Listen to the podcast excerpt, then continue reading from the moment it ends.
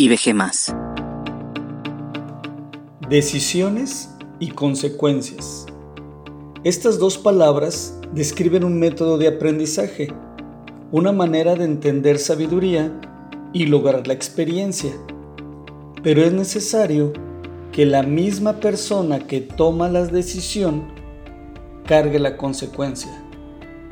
Si esto no se cumple, es imposible que se obtenga la sabiduría y la experiencia. En otras palabras, si tú decides algo, pero dejas que otro cargue las consecuencias de tu decisión, los dos perdieron la oportunidad de aprender. Si otro decide por ti y tú cargas las consecuencias, también los dos perdieron el aprendizaje. Esto es muy común en la familia donde los hijos toman sus propias decisiones, pero los padres terminan pagando lo que el hijo rompió, el accidente que tuvo, el quehacer que no hizo, la deuda que no pudo pagar, etc.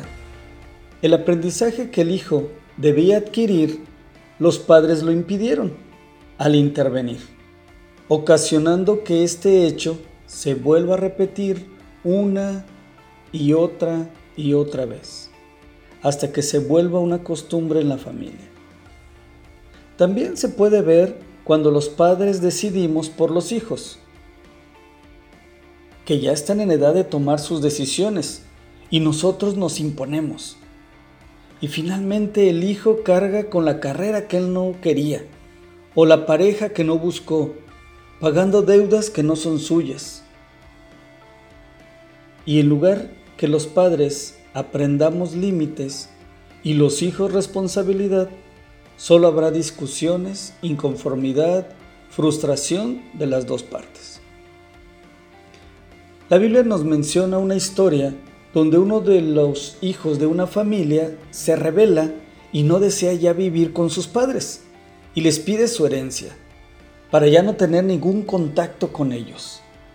Es como si les hubiera dicho, para mí Ustedes ya murieron. Yo me dirijo solo.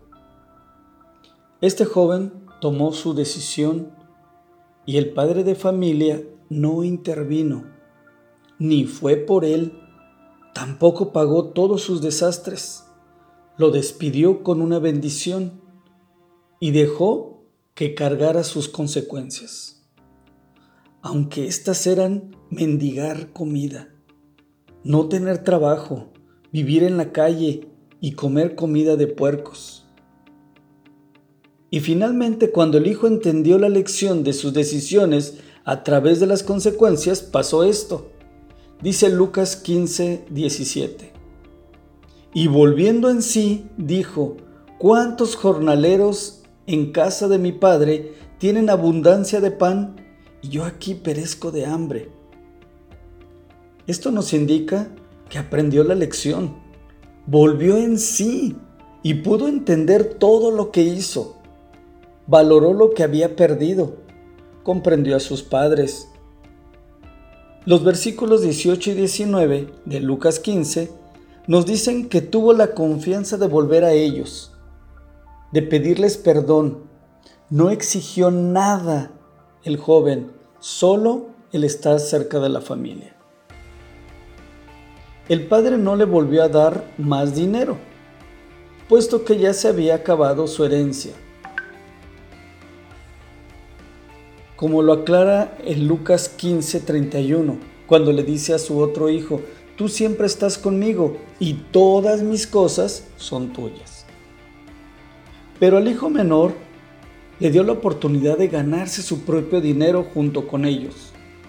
No le recriminó y además lo dignificó como hijo de esa familia, a pesar que este hijo los había rechazado al pedir su herencia y haberlos negado como padres. También recibió una celebración por haber aprendido la lección, porque siempre hay que celebrar cuando alguien toma decisiones y carga sus propias consecuencias. Dice en el versículo 32 de Lucas 15, mas era necesario hacer fiesta y regocijarnos porque este tu hermano era muerto y ha revivido. Se había perdido y es hallado. Así que la historia termina cuando todos aprenden la lección. El hijo menor recibió una familia, un perdón, una nueva vida. Los padres recibieron un hijo amoroso, sensible y más sabio.